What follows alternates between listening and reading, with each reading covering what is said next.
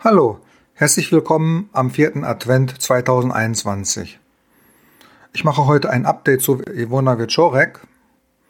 Ich möchte eine der beiden Theorien, die ich vor einigen Wochen vorgestellt habe, etwas genauer konkretisieren. Ich habe da eine neue Idee. Zuerst eine kurze Wiederholung zur Erinnerung und als Info für Zuhörer, die heute vielleicht neu hinzukommen. Ich hatte in dem Podcast zwei Szenarien beschrieben, die erklären können, wie Ivona Wieczorek verschwunden ist. Die erste Möglichkeit war verbunden mit einem Polizeiwagen. Die Beobachtung ist ganz simpel. Zwölf Minuten nachdem Ivona Wieczorek am Strandeingang 63 gefilmt wurde, zwölf Minuten später ist ein Polizeiwagen in die gleiche Richtung gefahren auf der Promenade und man kann jetzt mathematisch zeigen, dass der Polizeiwagen Ivona Wieczorek wahrscheinlich getroffen hätte, wenn er in den Park eingebogen wäre. Was wahrscheinlich auch seine Aufgabe ist, wenn er dort patrouillieren sollte. Man kann aber nicht beweisen, dass er tatsächlich in den Park gefahren ist. Er konnte auch geradeaus fahren oder er konnte auch am Stand Eingang 63 abbiegen in Ulica Piastowska. Die zweite Möglichkeit, und das ist die, die ich hier heute nochmal genauer äh, besprechen wollte, ist die Möglichkeit, dass Ivona Wieczorek im Park einen Bekannten getroffen hat und dass dieser Bekannte ihr vorgeschlagen hat, sie nach Hause zu fahren mit dem Auto. Das wäre dann möglich, wenn Ivona Wieczorek den ersten Weg genommen hätte durch den Park. Das ist der Weg 58 am Ende des Weges sind es noch 600 Meter bis zu ihrer Wohnung oder 800 Meter, wenn sie mit dem Bekannten zu dem Parkplatz gegangen wäre. Den Parkplatz habe ich im Podcast gezeigt. Und das ist ein Punkt, wo man so einen Vorschlag noch machen konnte. Allerdings müsste Ivona Wieczorek zu diesem Bekannten ziemlich großes Vertrauen gehabt haben und es müsste auch irgendeinen Mehrwert gegeben haben. Wartosz dodatkowy. Der Bekannte müsste Ivona Wieczorek irgendetwas Besonderes geboten haben. Zum Beispiel emotionale Unterstützung. Sie war ja mit Sicherheit sehr frustriert nach diesem Abend. Also emotionale Unterstützung oder vielleicht auch etwas ganz Konkretes, Praktisches, vielleicht ein Pflaster. Man darf nicht vergessen, dass sie damals schon fünf Kilometer gelaufen war und vielleicht Schmerzen hatte. Also sie müsste den Bekannten entweder sehr gut gekannt haben oder der Bekannte müsste besonders vertrauenswürdig gewesen sein. Zgodny Zaufania. Wenn der Bekannte dort ein Auto zur Verfügung hatte, können wir erstmal annehmen, dass er dort vielleicht auch gewohnt hat. Ne, wir gehen immer erst von den einfachsten Möglichkeiten aus. Am Ende von äh, Weg 58 sind Wohngebiete. 200 Meter weiter ist äh, sogar ein Parkplatz. Den habe ich ja im Podcast gezeigt. Ich habe auch konkrete Adressen genannt. Ulica Jagiellonska 40, 42 und 44. Also, vielleicht hat der Täter dort gewohnt. Jetzt kann man sich natürlich fragen, warum soll jemand um 4.30 Uhr dort rumlaufen und spazieren gehen? Und genau dazu wollte ich heute dieses Update machen. Die erste Möglichkeit, also die mir in den Kopf äh, gekommen ist, ist ein Hund. Aber dann denkt man sofort, ja, ein Hund, aber dieser Hund würde ja bei dem Verbrechen stören. Das kann nicht sein. Aber es kann eben doch sein, und zwar wenn man, wenn man Folgendes bedenkt. Ivona Wieczorek hatte selbst einen Hund, einen Yorkshire Terrier namens Kika. Der war damals vier oder fünf Jahre alt. Ja, und man kann wohl annehmen, dass sie wohl auch mal mit dem Hund spazieren war in dem Park und dort auch den einen oder anderen Hundebesitzer kennengelernt hat oder einfach nur gesehen hat. Das Szenario ist jetzt folgendes. Ivona Wieczorek begegnet diesem Hundebesitzer und man kommt sofort ins Gespräch. Ich erinnere daran, dass Ivona Wieczorek die Schuhe in den Händen trug, Der Bekannte kann also sofort fragen, was passiert ist. Ivona Wiczorek und der Hundebesitzer gehen ein Stück zusammen auf dem Weg 58. Ivona Wiczorek erzählt, wie enttäuschend der Abend war.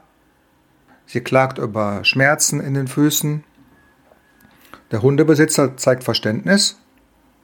Und am Ende des Weges 58, beziehungsweise am Ende des Weges, der zu dem Parkplatz führt, sagt er, weißt du was, ich bring schnell den Hund nach Hause, ich wohne hier auf der anderen Seite der Straße, warte kurz auf mich, ich komme gleich zurück, ich bringe ein Pflaster mit und fahre dich schnell nach Hause.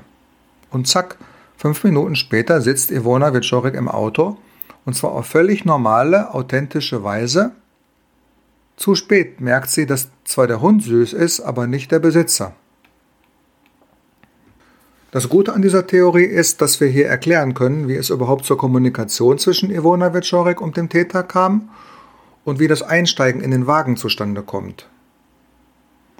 Die Polizeiwagentheorie und die Hundebesitzertheorie erklären zumindest den Beginn der Kontaktaufnahme, die Art des Kontaktes und das Einsteigen in den Wagen.